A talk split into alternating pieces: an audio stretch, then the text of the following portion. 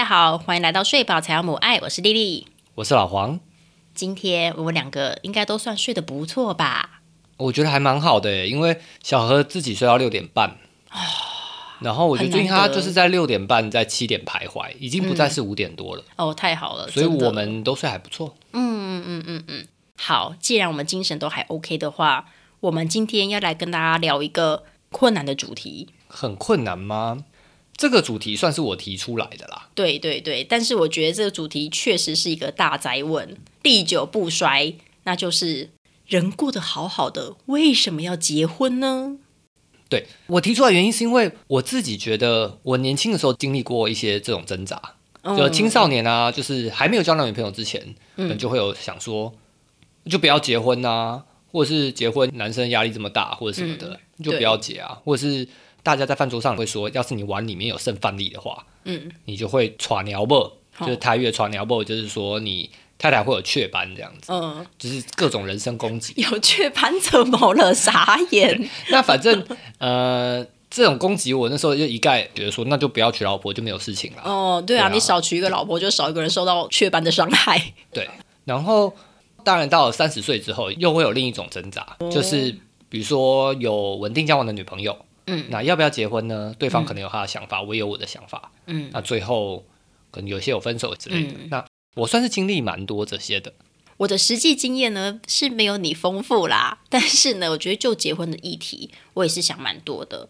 而且我觉得，就是至少在现行的氛围下啦，就是大家会质疑说啊，那个过好好干嘛要结婚这件事情，好像在女生这一方容易会想的比较多，因为你会看到满满的文章。我不知道你啦，但我的脸书呢，三不五时就会有像这样子的广告推文，就是说啊，现代女性啊，哈，你经济能力也有了，然后你自己的日子也可以过得很开心，嗯，然后你的生活也可以多彩多姿。那在这样子的状况下，就是诶，如果你有一个伴侣，然后可以一起生活，好像也是过得不错。但是呢，就是不用结婚，因为结婚要干什么？结婚就是你就是要进入一个新的家庭，哈，你必须跟你的原生家庭割舍啊。你进入新的家庭，然后你要为对方就是做家事啊，做牛做马，然后要生个小孩啊什么的，你的人生就会投入到一个你不想要的境界，就常常会有像这样子的文章。就像结婚不是只是跟一个人结婚，是跟一个家庭、一个人的背后的婆婆妈妈们一起结婚，嘿嘿，你要这么说也也是也感觉啦。对，确实是有这。我有听到有一些人，他们不想结婚，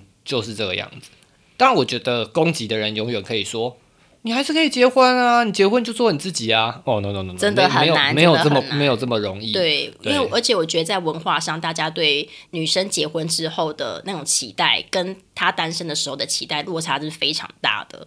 对，所以我觉得像这样子的议题在女生身上真的是永远的大灾问，就是我现在过得非常好，我为什么要结婚？嗯对，我也同意，所以我这时候就会说，如果真的是这样的话，那你就不要结婚。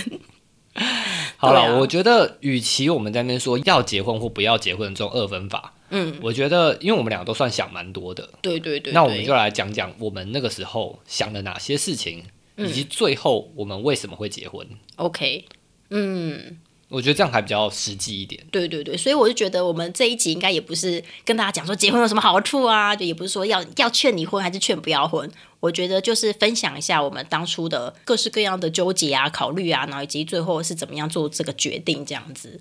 而且某种程度上，我们算是结了三次婚，结三次婚不是不是说我们离婚两次结三次婚，是文化意义上的。嗯因为我们某一年的八月，我们先办了订婚，对。然后隔年的一月，我们才去正式登记，对。然后八月我们才办婚宴。对。所以，我们其实是分三次完成的。对对现在超级多人，其实他们就一天搞定。对。哦。早上就不论是去教堂还是去登记，然后哦十点十一点就准备婚宴，然后他们都是定结一起嘛，嗯。就是那个婚宴是订婚加结婚宴，所有包办。哦。对哦，男方女方大家一起来，嗯所以我们算是歹戏拖棚啊。对，那也是这个歹戏拖棚，更让我们本来就已经想很多的人想更多了。哦，没错没错。不过现在因为前几年是疫情的关系，其实蛮多人应该就很单纯的就选择登记这样子。啊，对对对，对，可能如果真的有要办婚宴的话，大部分应该就是定结一起，然后赶快把它解决掉，或是他做的小小的，就只要请家族亲近的好友，嗯两三桌啊什么的。对对对，就会简化很多。嗯嗯那某种程度上，呃，我们的挣扎大部分是发生在前期，所以真正婚宴的部分，嗯，有点像我们做一场戏啦，就，把它完成，做给长辈的啦，也不算做啦，就是说，嗯，就是我们就顺顺利利把它办完这样，嗯，然后当然中间会有一些沟通，有些吵架不不免啦，但整体来说就是顺顺利利办完了，嗯，所以第三次的第三次文化上的那个结婚婚宴的这件事情，隔年八月婚宴这件事情，其实就对我们的意义没那么大，嗯，对。那我们前两次，你来说说看吧。算是鸡飞狗跳吧。第一次，我们干嘛要前一年的八月先订婚？为什么要先订婚？嗯，哦，这听我娓娓道来。那时候我们刚从德国回来，就之前在节目里有跟大家提到，说我有去德国留学一阵子，耍废一阵子。呃，对，嗯，然后被我绑回来，我就觉得你不能在德国这样子浪费你的人生了。对对对，就被绑架回来了。然后呢，然后我们回来之后，我们决定要一起来高雄生活嘛。嗯，我们本来是北部人，然后决定一起要南漂。对，没错。那我觉得对家人们来说算是一个蛮大的决定，所以我就会先跟家人报告一下这样子。那从这边开始呢，如果把你有在听的话，你可以先把你的耳朵捂起来，大概捂个三分钟再拿开，捂起来了吼。好，因为呢，我之所以就想要跟家人沟通的原因，是因为同居的话呢，势必好比较传统一点的人就会觉得说，好像女孩子这样不好，好。然后我是了解我爸的，就是说跟我爸相处的过程中，我爸就是一个女孩子是要结婚之后才可以一起住，然后这样才可以有性行为这样子。但是其实大家都知道，怎么可能婚前没有性行为，对不对？只是大家心知肚明，但是不可以在爸爸面前说破。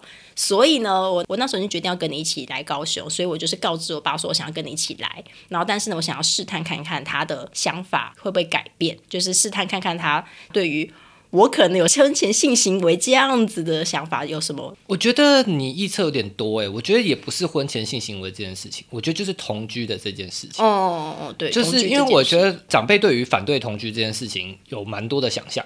对，我觉得不只是单纯是婚前性行为哦。OK，嗯，是啦，但是它是一个很大的点，就不能免除的。但总之呢，所以我那时候就跟我爸讲，那我自己知道，其实我爸妈都很喜欢你，所以我要跟你一起来高雄，我觉得他们是觉得很 OK 的。对，但我还是问我爸说，爸，那个我要跟老黄一起来高雄，你觉得怎么样？我爸就说，哦，很好啊，很好啊，你们就一起去高雄啊。然后想说，有 这么开放吗？我就试探一下，问他说。那我们会一起住哦，你觉得怎么样？他就说：“哦，那你们就结婚呐！”哦，听到这句就知道，就知道他的看法还是觉得说啊，还是要，嗯，还是要有一个名正言，有还有个比较正式的一个名分，然后这样才可以名正言顺的跟不要亲朋好友讲说哦，他们就写在高雄这样子，我就知道说 OK，那我们如果真的要这么做，我觉得我觉得还是要尊重啦。我觉得是，比如说，哎，人家问现在在干嘛，然后去高雄工作啊。然后说哦，跟男朋友吗？哦，说不是不是不是，跟她老公。对，或是跟我觉得就差这个东西耶。我真的觉得不是你刚讲那个什么婚前性行为哦，而是吗？而是觉得说，因为邻居所有人一定都认识你，你们那个社区其实还蛮小的。对对对对。然后就是大家其实都互相认识，感情也蛮好的。完全可以想象，你搭楼梯间或电梯间遇到人，嗯，然后大家互相，哎，那你女儿最近在做什么啊？还在做剧场吗？还在怎么样的？嗯，一定会讲到。对对对。你爸就只是不想那个尴尬而已哦，还是我先问一下我爸，爸，你现在耳朵先拿开来，哎，是是哪一个？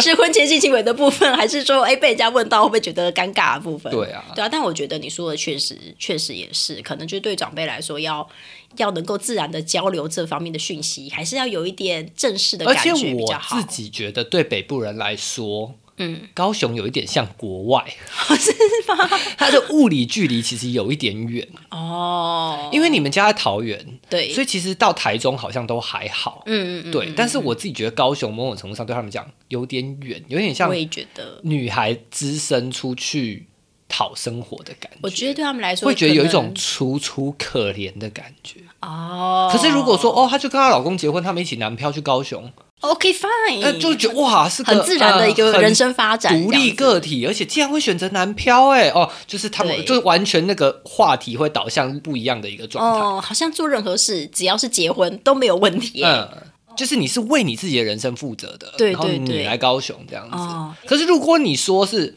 哦，就是她男朋友去高雄工作啊，然后她就跟着去，哦，那个观感整个不一样，哎，就会觉得这个女孩是不是？被被诶，是不是被爱情冲昏头嘿？哦，没有为自己的未来做打算。对啊，然后也不知道未来会在哪。啊，如果之后跟这男朋友分手，你还要在高雄吗？哦，哎，你这样子讲，我想到一个很小的题外话。就那时候我们决定要从德国回来的时候，其实之前有在节目里面提到，就是我对那个科目啊，就觉得真的激不起兴趣，然后学习上也有很多的阻碍，然后我就觉得，哎，不想要再耗费这么大的资源，然后去做一件我没有那么喜欢的事，所以我就决定休学回来。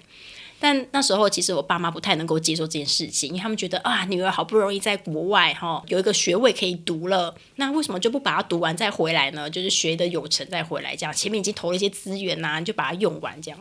因为前提是要读得完呐。对啊，我就觉得我读不完嘛，读读读得完当然 OK 啊，但就读不完。但是 但是他们可能就觉得说啊，你就再撑一下就好。可是我绝不想再投入资源，更多的资源。没错没错。所以，嗯，我们就有一些冲突，但后来他们当然也只能接受我的决定嘛。但我妈就有跟我讲说，我不会跟别人讲说你是读到没有兴趣所以回来，我会跟人家讲说你是因为要结婚了所以回来。哦，对。然后我一开始觉得哈，你这这这这，但我后来就觉得我尊重这个决定，我同意这个决定，因为我觉得对他们来说要解释有没有兴趣啊，然后干嘛干嘛，可能对那一代的人来说很难去理解。觉得啦，嗯。另一个是，我觉得他得要自己接受你没有兴趣这件事情也是困难的，因为如果你你一开始跟家里拿了一笔钱，嗯，虽然你也自己也有一些钱，但你也跟家里拿一笔钱，对，你出国蹲了很久的语言学校，然后你去申请了一个，哎，你看起来很想要的学位，结果你念了半年就说你没有兴趣，对，就觉得那你干嘛一开始要出去浪费我的钱？因为你一开始自己不搞清楚，你难道不知道一开始没有兴趣吗？呃，真的不知道哎，对，所以我我觉得双方啦，我觉得不只是他没有办法跟对方解释，也是。他自己也会有个困惑。嗯，对对对对，所以我觉得，毕竟要面对那些亲戚朋友们，那个不是我的压力，那是我爸爸妈妈的压力。所以我觉得他们要去怎么解释，我就尊重他们。对，所以应该我的什么叔叔伯伯、阿姨舅舅们呢，得到的讯息都是因为啊，因为我要结婚了，就交男朋友哦，然后感情很稳定，准备要结婚，所以呢就不念书了啦，回台湾结婚这样子。嗯，对对对对，对啊，所以从你妈这个例子，然后再接到你爸这个例子，所以我们。合起来就觉得 OK 啊，那就结婚。对对，我觉得应该是可以往结婚这条路上去，但是要不要立刻马上就去登记啊，或是昭告天下？我对我来说还是会有点迟疑。嗯，因为我们那个时候某种程度上已经交往一年半了，嗯，所以其实说往这个方向走，说太快也不会太快，嗯，对。但是也有人是拖更久的啦，对。但我觉得一年半差不多了，我们都三十岁上下嘛，嗯。所以我觉得我们那时候就是有一个很大的共识啦，就是要让爸爸安心，嗯，好，女儿那种只身在外跑到高雄去，哈，要让爸爸安心，因为我们是五月从德国回来嘛，然后我们九月就要到高雄，所以我们那时候就决定说，那在去高雄之前，我们办个订婚，办个订婚给爸爸，好，因为订婚。在以前习俗就是办给女方的，对对对对，然后所以就可以办的比较小，然后我们也不需要张罗太久，就可以完成这件事情，然后也不需要订到饭店，对，就订一个比较好一点的餐厅，其实就可以了，五六桌就可以搞定。嗯嗯嗯，我觉得那时候对我们来说就是要有一个正式一点的。就算是小小的，但就是正式一点仪式，然后让亲朋好友们知道说，哦，OK，我们两个人要 together 咯，然后我们之后会一起做很多很多决定。嗯，对，我觉得主要的含义是这样啦，所以我觉得那时候最大的共识应该就是 OK，我们就是有一个还蛮正式的仪式，让让大家知道我们是一起的这样子。对，但我觉得在登记之前呢，要搞什么事情，就是都没有什么关系啦。就是说，超级多故事是这样啊，就是婚礼办了。哦，是定结一起的婚礼办喽，然后但最后要去登记之前，决定不要了。哦，你说这个有很多，很多啊，很多像这样子的故事，所以它不是哦，因为他们可能想要一个特别的周年纪念日啦。哦，我想起来了，有一些人是这个样子，就是他可能因为因为婚宴他一定是周末，但是有可能你不想要那天当你的周年纪念日，嗯嗯嗯，所以他们就想要另外挑一天。对，结果不是在婚宴前，是在婚宴后。嗯，然后呢？然后婚宴办完之后，就觉得整个过程就发现这个人原来有鸡飞狗跳，鸡飞狗跳有完全我不认识的一面，才发现原来他，比方说什么，发现他很抠啊，或者是发现他就是什么都是听他爸妈的，然后都不听自己伴侣的意见，不管男方女方都有这样的状况。对，然后就觉得啊，如果以后一辈子这么长都要这样子忍气吞声，真是不行啊！哦。就不结了。真的不结了，对啊，就就不是办闹一闹闹一闹，还是去结了？没有啊，就不登记啦。对耶，嗯，对啊，这个还是比较体面的哦，因为他至少那个婚宴办完了嘛，也有当天要办婚宴了，然后就决定不办了，哦，对啊？就是各式的故事都有啦，所以也是给大家一个小 paper 啦，哈，那个 仪式先办哈，要不要登记之后再说，一个弹性空间呐，让你多思考一下。我们的邪魔歪头的节目。我们在尬拍跟他多水，好好好好。好，OK。所以我们订婚办的还算顺利嘛？对啊，对啊，对啊，就是其实订婚真的很简单，就只有我妈妈这边的亲戚，我妈的兄弟姐妹真的太多了，所以我们最后总共还是有差不多六桌还七桌吧，嗯，对，对，但就是小小的，还是小小的啊，对小就一个小的餐厅的一个小角落。对，就是绝对都全部都是叫得出名字的嗯。亲戚朋友这样子，我们就很快的六月、七月规划吧，然后七月底还是八月，我忘记七月底，嗯七七月底，我一直记到八月，但是其实是七月底。我们很快的，我们一个多月就把这件事情搞定，对，真的很快，然后八月就开始准备前往高雄。那我们订婚也办完了，对。那我们后来登记是隔年一月才登记，对对对对。那我们怎么会拖这么久？什么拖这么久？我觉得很快哎、原本想说再过两年再登记就好嘞、哦 OK，他说啊，如果再有人催再去登记就好啦。也是因为其实那天订婚办完之后，嗯你爸就叫你姐的小孩，嗯，就直接说：“哎、要改叫姨丈啦，对，不要那边叫叔。叔啦。对对对对对对对，”就是大家的态度就三百六十度大转变。没。错没错。对，所以其实我完全没有必要一定要马上登记。对啊，我就想说，已经对得起江东父老了，可以。然后我心里也是想说，差不多隔年八月，就差不多过一年，高雄的工作大概就是忙个一年左右。对，然后我就想说，那不然隔年八月再去，嗯，就是再办个婚宴给我妈这样子。嗯所以我也觉得，反正就是这一年当中有想去登记再去登记就好了。嗯啊，没登记，办完婚宴之后再考虑要不要登记也可以。没有没有没有，我真的觉得要提前，我不知道为什么，我那时候就感觉要要先登记，哦我有点觉得，嗯、不然我心里会有压力，好像在欺骗你爸妈的感觉。哦，你会有这个压力、哦？有我有哎、我觉得好像一定要在订婚跟结婚中间要先登记。哦，我觉得最惨最惨就是压到那个婚宴的早婚宴上，当天哦，但是我我觉得那不好，我我还是觉得说，既然登记是我们两个之间的事情，对对对，因为一个是男方，一个是女方嘛。对啊，但是我觉得，既然登记是我们两个之间的事情，我觉得应该是我们两个觉得 OK，我们就去登记这样子。嗯嗯嗯，那然后我们也觉得这一天适合到我们纪念日啊，那嗯，我们就去登记这样子。我本来是这样想啦。哦，对而且我们那一年的时候，有时候我们一起煮饭啊，或一起怎么样的时候，嗯，然后就会讲一讲说，哎、那、你要不要嫁给我？嘿，对对，啊，或者是哎、我们要不要去结婚？对我觉得我们这样状况还不错，应该是可以结婚了吧？哦你，就说、好啊。好啊好啊，啊。好走啊。什什么时候要结婚？什么？要走？现在就走。啊可以啊明天就 OK 啊走 OK 啊 OK 啊啊都没有去，各种嘴炮啦，对啊，各种嘴啊，三不五十就嘴炮一下，就好像哎、知道这件事情会来，嗯，可是好像也不急着做，嗯。哦，就是再再放一下，嗯。啊，然后放放放放放放到一月的时候嗯，就发生的事情，嘿，对。对。对，这个要算在我这边。好算在你这边，对，和你讲，那个时候我自己也是觉得还蛮惊讶的，就是竟然因为这样的事件，让我决定说不行，我们现在就是立刻马上去登机。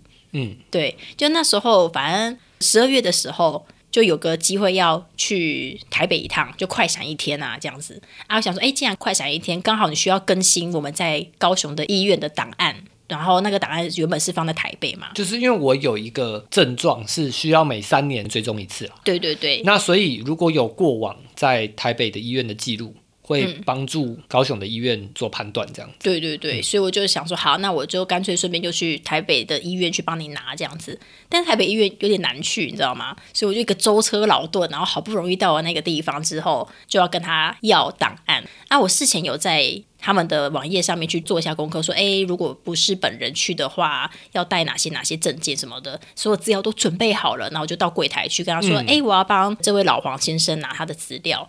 然后看看之后就说，哎，还要他本人的身份证哦。我就倒抽一口气，想说啊，没有，我没有他？他们的身份证，因为你网页上没写呀、可可是我觉得这太瞎了耶，我觉得很瞎、啊。我觉得我蛮瞎的耶，啊，怎么说？因为我觉得你要拿我的东西，你拿我的身份证是很合理的啊。可是他上面又没有说到身份证，是他就说带你的健保卡跟其他的文件就可以啦。哦，因为你觉得健保卡就是对啊，就是身份证。明对啊，而且因为我我想说每个人的身份证，我不知道我去台北的时候你在高雄发生什么事会会不会需要身份证，我就想说还是留给快闪你。一天，对其实借你就好了。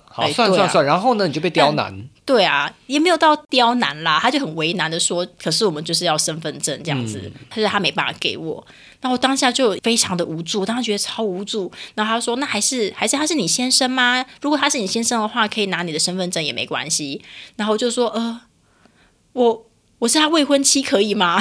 然后因为我们订婚了嘛，然后我就说、那我是他的未婚妻啊，他就那个叹了一口气说不行哎、然后因为他要看那个背面嘛，对，他说要身份证背后有名字才可以，配偶栏。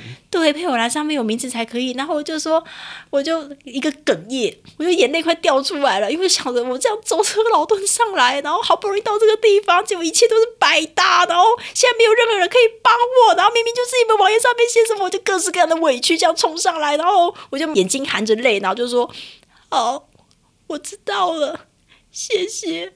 然后我就转身，转身就要走了，这样。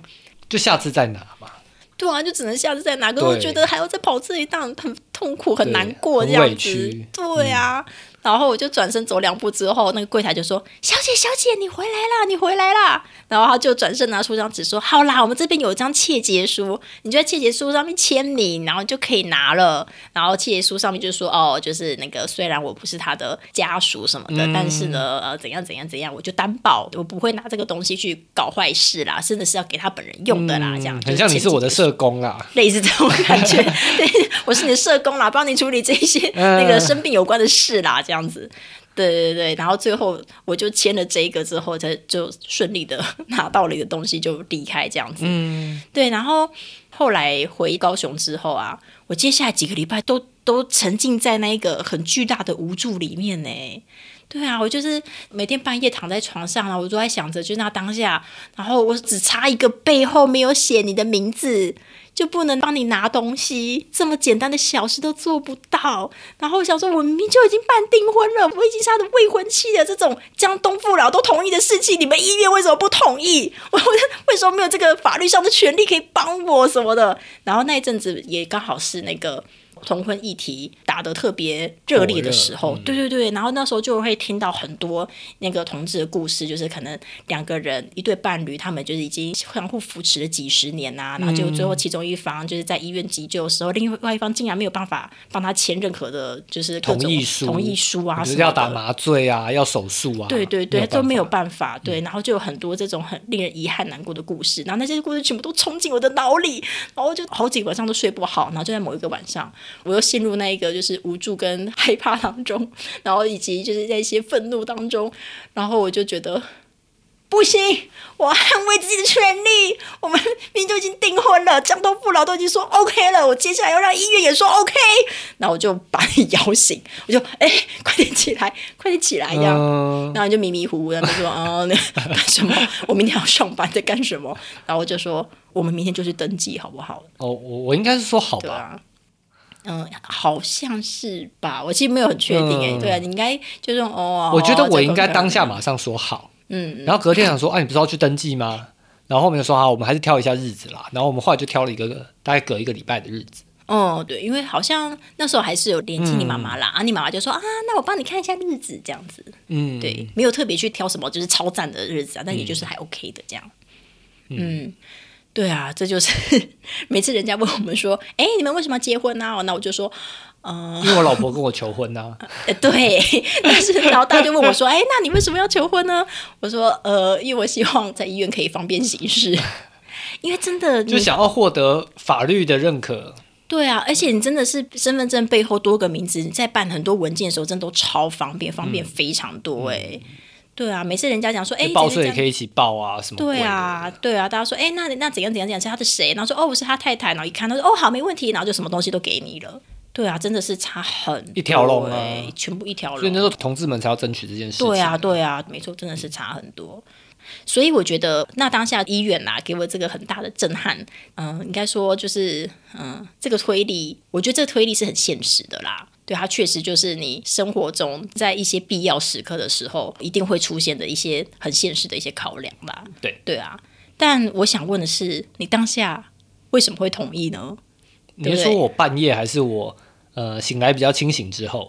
哎，都是啦，因为我我是经历这一些的人嘛，所以我觉得我当然会有我自己理智思考的部分。嗯，但我们不理性成分呢还是有，因为大家不都说什么结婚要靠一股冲动？我冲动是医院给我的，那你的冲动是谁给你的？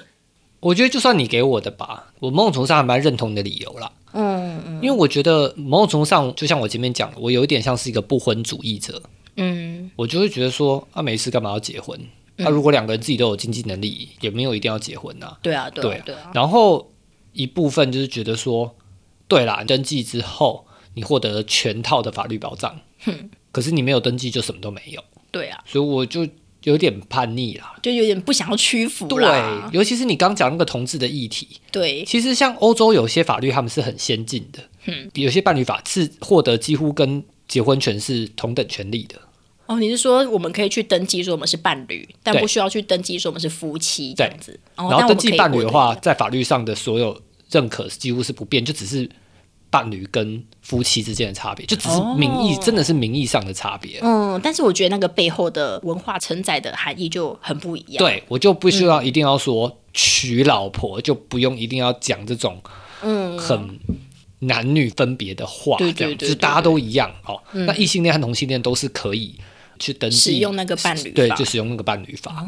对，那像我以前的有一个荷兰老师啊，嗯，我们就问他说，哎，那她老公怎么样？我们就说 husband 怎么样？对，他就很自然的回我说：“哦，my partner，blah blah blah blah blah。”然后我们怎样怎样怎样。哦，我第一次听到的时候还想说：“哎，你讲你，你干嘛讲你伴侣？你就讲你先生就好了。”嗯嗯。他是因为他伴侣是女性吗？还是什么？可是他讲那个人的名字就很像是男生。嗯，就是他是一个异性恋。对，他是个异性恋，然后他的伴侣也是男性。对。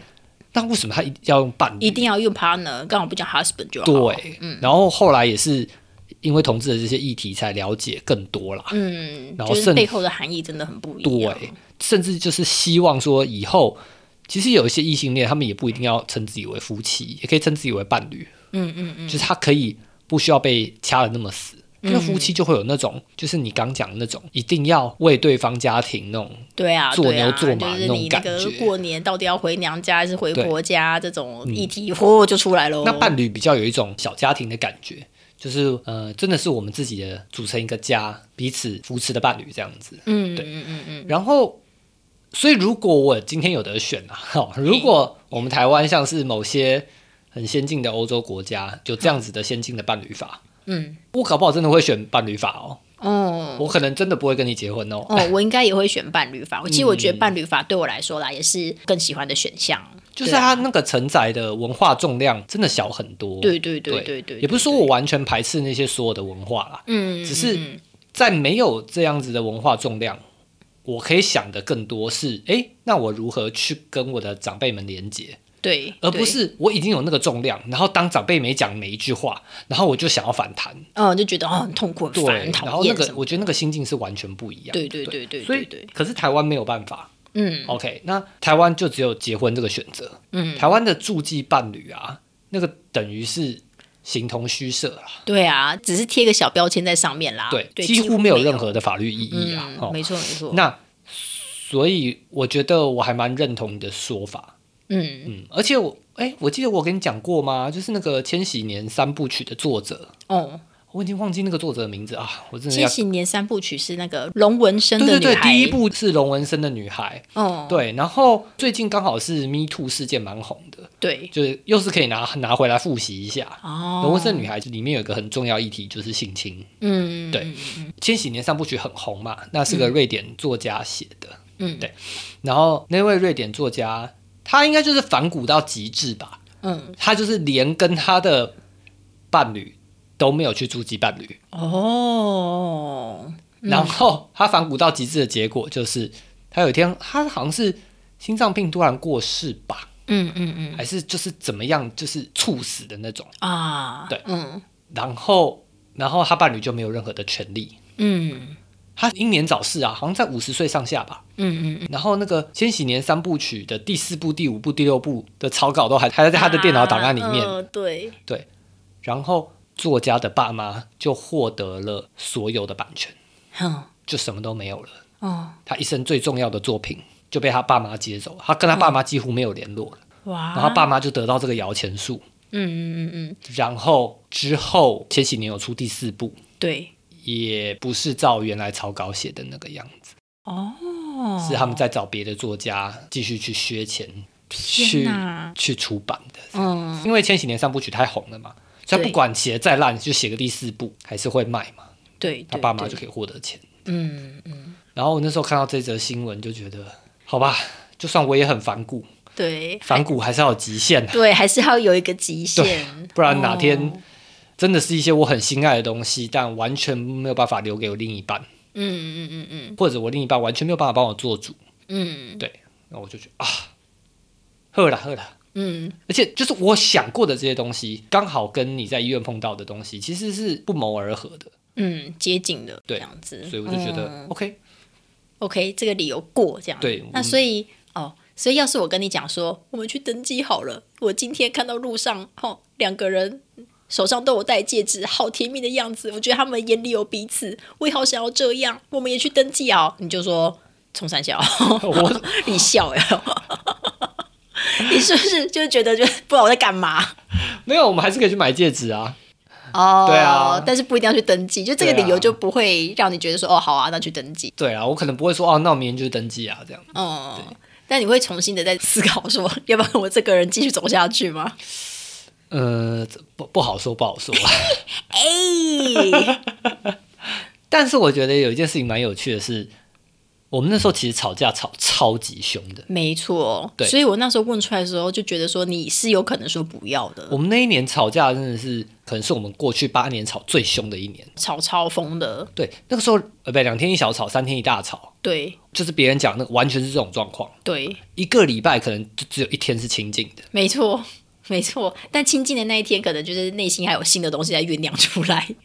哎，我记得的反而是那一天，我们反而会觉得感情特别好啊我一起出去约会啊，吃好吃的哎，昨天到底吵什么啊？什么这样吵？哎，其实我们感情蛮好的啊。对啊哎，隔我们也很可以聊天呐，什么的。嗯，然后马上又有别的东西可以吵。对啊，睡觉起来世界又不一样，没有没有，搞不好当天晚上就吵了。有可能，对，很夸张。所以我们那时候其实吵很凶，嗯，然后登记的前一天也还在吵，对，登记的隔天，登记当天都还没吵完，嗯，对，然后登记的当天，你的眼睛也是红的，红到不行。超级肿。我那一天因为那个要换新身份证，所以我就去拍照。我那张身份证的的照片超丑，眼睛超肿，很夸张。嗯然后，其实任何一个时刻，登记啊，或是到之后要办婚宴，也都是一直吵，对对对，都会在想说，那不要结啦，嗯，这结结了干嘛？我们应该是要去办离婚，我们怎么会是要办婚宴呢？而且签的那当下就想说，我们明明在吵架，我现在却在签字要结婚，我是不是搞错了些什么东西呀、觉得这个画面好像不太对耶。这个讨个派气。嘿呀、就到底在想什么？就一边签一边怀疑自己这样子。那那那好，这两个人到底在想什么？我们现在时光倒转，嘿，到底这两个人吵成这样子，还去登记还说要结婚，那是在干嘛？是不是就只是爱情冲？昏头？东西都没有考虑清楚，这样子。不对啊，东西没有考虑清楚就不要结就好了。对呀、对啊，嗯，对啊很，多人不是就是这样吗？反正还没想清楚就放着啊，对啊，人然后好好的，干嘛结婚？啊不小心肚子变大了再说嘛。嘿，很多人是这样，我我没有说这是个贬义哦，嗯，因为你肚子变大了，某种程度上就跟我们前面讲的法律是有关系的。对对对，因为你的孩子的身份证要有父和母的话，就是需要结婚。嗯，所以很多人其实是因为小孩所以去结婚的、啊。嗯那我们那时候又没有这个压力，对啊，对，真的是呢。我你现在问我，我好像一时我我要想一下，你让我想一下，你先讲，你先讲，是不是你讲讲我会想起来？我我我自己是觉得说，就像我之前前几集讨论的嘛，我就觉得有时候就是很需要吵架，对，那可能吵架就是互相磨合、互相认识彼此的一个过程。嗯。可是真的有一点点吵太凶了，嗯，对。但可能因为我那时候年纪也超过三十岁了，对。所以我也可能没有想要换，我也没有力气再谈恋爱了吗？或者是说也不想要再尝试或者什么的。哎、你你这句话毁三观哦，你要小心哦。这句话，好，我我我我个人是可以接受这句话的，但是呢，我觉得如果没有这样子想过的人，第一次听到应该会吓一大跳。啊，我其实不太懂哎，你你们在意的点是什么？因为人家就会觉得说，就是你想要跟这人在一起，应该要是因为你很爱他，所以你想要继续往下走，而不是因为你已经懒得再去经营新的关系，所以往下走。我我很爱，我很爱你啊，嘿呀、我也很爱我的前女友啊。对，可是我跟前女友就是走不下去啊。嘿，有时候你爱是一回事，嗯，可是两个人可不可以生活是一回事嘛。对，那现在就是我跟你很密切的在高雄同居的这一年，嗯，我们两个就是很多东西就是会，其实同居不只是说你跟你的伴侣啊，嗯。有时候你跟你的室友啊住在同个屋檐下，你会发现就是会有东西可以吵嘛。对，对，那所以我觉得那一年就是我们的高峰期。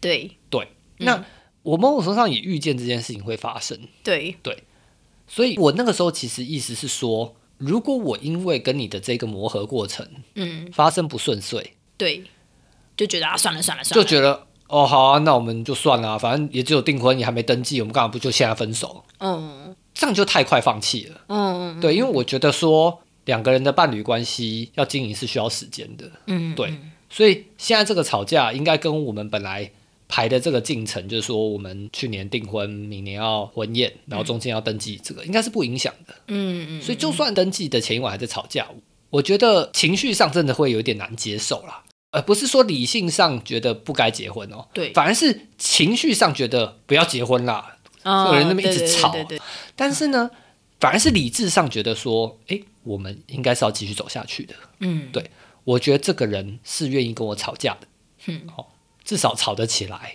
嗯那我觉得应该就是这个人没有错了啦。嗯，哦，有人愿意跟你吵架，你觉得这个点很重要？对对对对对对，这样有回答到你的问题吗？我我没有不爱你啊，我觉得，我很爱你啊，对不对？我觉得还是没有很准确的回答说，而且我也，感觉你蛮爱我的啊，因为如果你没有那么爱我，你干嘛跟我吵？嘿，对不对？我是没有特别爱吵架，但是我还是努力的跟你吵啦。对对，对所以所以我觉得一定是在爱的前提下才会有这一些嘛。对对可是真的回到我刚刚前面讲的那个很重要，我真的觉得年纪有差别、哦，真的是也不是说过了三十岁啦，嗯。就说我觉得年纪到了一个程度，可能二十八、二十九岁，我那时候可能就悟到了这件事情，嗯。就是觉得说，就是说有一些东西真的是你在一起之后才会发生的，嗯。而不是说你男女朋友你很喜欢对方，然后你就可以预想说你们之后住在同个屋檐下会发生什么样的摩擦，你是无法的，嗯。所以其实我就是接受两个人是不一样的个体的这件事情。，OK OK，好，我帮你解释一下哈。我好，我来出手救你哈。好，这个说法呢，可能就比较像是说，哎，如果还是比较年轻的时候，就觉得 OK，吵架吵得这么凶啊，不然就分手，就换下一个啊，这样子。嗯。但年纪大之后呢，你看的东西比较多了，好、那你你就会比较知道说，OK，虽然吵得很凶，但是呢，愿意跟你吵到这个状况的人，也许才是有机会继续走下去的人，你就不会这么轻易的觉得就是哦，好啊，反正就分啊，就换下一个就好了，这样子。嗯，对，所以呢，不是说就是懒得再换一个人啦、而是说呢，哎，这个这样子我的状况，刚我刚刚讲这个字吗？嘿，类似的意思。哦好好好嘿嘿，好，所以呢，那个重点是摆在说，哎，你会知道说，放弃不是更好的选项。哦，OK 坚持下去，坚持下去，有些东西值得坚持啦。对对对，但是如果真的是不合适的人，就不需要再撑下去这样子。对对对对，但我那时候是，觉得说，我们呐、就是我们应该算是在合适的道路上嗯嗯嗯，哦。当然，这个道路走的有点颠崎簸岖啦。哦，但是我觉得我们还是在正确的方向啦。OK OK OK，OK，好了，就就救回来了，救回来了。好 OK OK OK。哦，哎呦，刚刚一度围围，呃 那个听众到这边先按个暂停。好好好，收收拾一下，收拾一下。好啊，对，那这样的话，我觉那得你嘞？你对刚刚说我先讲对，哎、啊，那我讲这么久，你想到了吗？哎我刚刚满脑子在想着怎么救你哎。好啦，我现在回想起来哈，我在更早之前呐、就觉得说可以跟你相处的很长久，就即便我们那一段时间就吵得很凶，但我觉得那段时间虽然吵得很凶，但我还是可以感觉到正在磨合吧，正在彼此了解，以及就是我还可以感觉到你其实是很照顾我的这样子。所以我觉得虽然吵得很凶，但是也不至于说让我觉得就是啊不签了不签了不签了，就是还没有发生一个不开心的事情有大过让我觉得再也走不下去了。你这样跟我刚刚前面讲有什么不一样？当然有不一样啊，因为我要讲在哪里？好，那那时候就发生一件事情，就是那时候我们也是已经有在吵架了，那时候还没有到高雄，就还在台北，但我们那时候已经开始有点酝酿，三不五时就要吵一下架，只是到高雄之后吵更凶。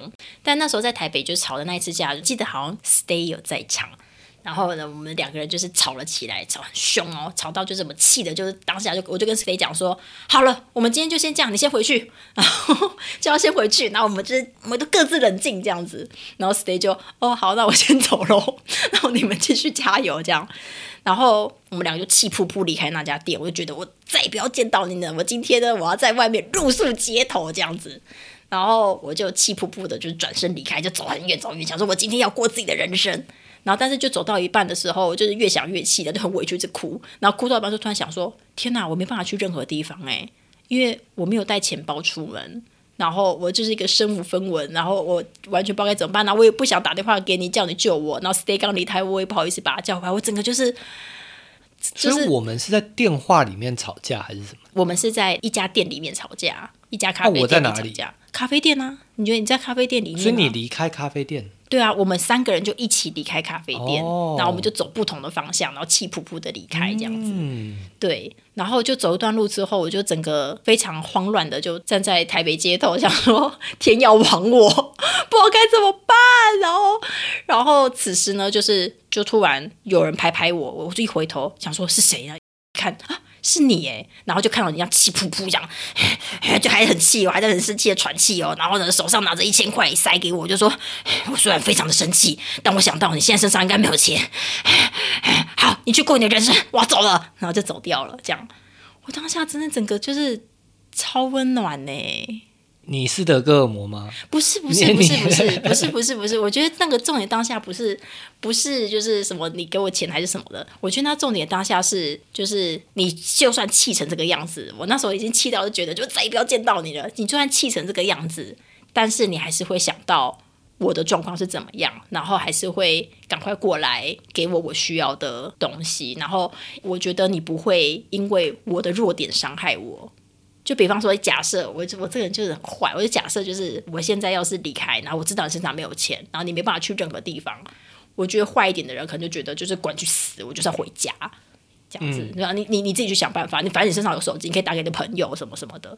对，就是我不一定会很气很气，但想到你没钱，然后赶快追上去，然后塞一千块给你，然后让你自己去过人生这样子。嗯，我那当下真的觉得，虽然还是很气，但是这一部分就让我觉得说。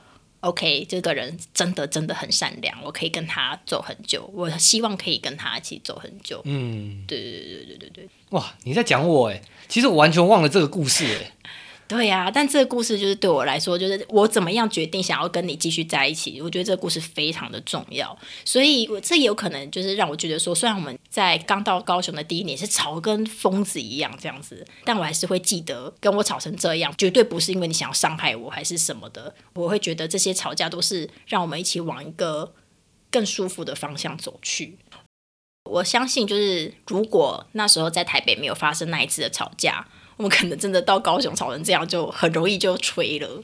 但是可能真的就是有发生那个事件，那个东西就种在我心里了，这样子。我觉得还好哎，还好吗？因为我觉得我在高雄之后吵架，我也很常发生类似的事情。嗯嗯。六七年前的我不记得了，对。但最近三四年的话，也还蛮常，就是吵到爆炸。但是我还是去关心你。对对对对，就是我们两个吵架的时候，我去关心你，比你关心我的频率高。高太多，反正你自己讲，我就这样。我自己知道，反正我比你多了。对，就是我去找你和解，不一定是和解啊。像刚刚那个状况是没有和解，但是我去找你和解，或者是我去关心你的状况，是是蛮多的。对对对对对对。我觉得你会特别记得那个事件，可能是因为那个事件是第一次吧。哦，第一次这么明确这样。对，就是我们明明吵架。对，但是就是我使出善意这样，嗯，对，嗯嗯嗯对。但是其实我觉得，就算没有那一次，你应该也会把另外一次当成第一次吧？哦，有可能哦。对啊，因为这就是我做事的风格。你们要偷偷称赞自己，没有人这样偷偷称赞自己的，没有人这样，不是，没有人这样若无其事称赞自己的，知道吗？我我我的意思是说，我觉得啦，嗯，你就是这样啦，哈，我看到你这个我觉得啦，大家就是看见自己。对对，因为我自己觉得我就是吵架派的，嗯，我就是觉得情侣有需要磨合，就是吵架，那当然可以沟通很好嘛，嗯啊，当然很多事情没有办法沟通，那就是吵架。嗯对，那我既然是吵架派的，那我就是要想办法和解嘛。嗯，对啊，我我觉得就是你要了解自己，就就有点像假设我今天，假设我今天视力就不是特别好的人，对，那我就晚上出门要小心一点啊。嘿，对啊，所以我既然是特别爱吵架的，我嗯就是要想办法可以赢回人家的心嘛。哦，我后续就是要后续就是要多扛一点嘛。多多学习的一些收拾的技能，这样子。哦，对啦对啦，所以我觉得可能就是因为这样子，所以我就觉得说，即便那时候吵得很凶，我还当下气得半死，然后哭的眼睛很肿，但我还是愿意去去登记这样。嗯嗯。我们要做个总结，OK，对，因为我自己觉得，你可以纠正我啦，嗯，但我自己觉得听起来就是我们订婚，嗯，其实最主要是文化上的意涵，对，主要是给女方，但其实男方也有感觉，就是我妈妈这边有感觉到我们是真的很认真，要继续在一起这样子。嗯，对。因为我觉得有时候你说哦，我们两个交往，我们很认真，比如说认真在哪里，可、哎可是你一个订婚，他们就懂，长辈就懂，对对。对，所以这个是文化上的遗憾。然后登记的部分比较是法律上的意涵，嗯。就是我们两个给彼此法律上的认证。嗯，然后吵架的部分，反而才是我们两个真的面对彼此的部分。对，对，对不是说那个哦，登记完我们两个就如胶似漆哦，我拿着身份证，完全没有你看背后有你的名字 耶，伴侣配偶，没有不是不是我们反而真的面对彼此的部分，是我们就是吵架的那个部分，就那一年吵得很凶的部分。对对对。对，那我们婚宴还有再发生不是这三类的事情吗？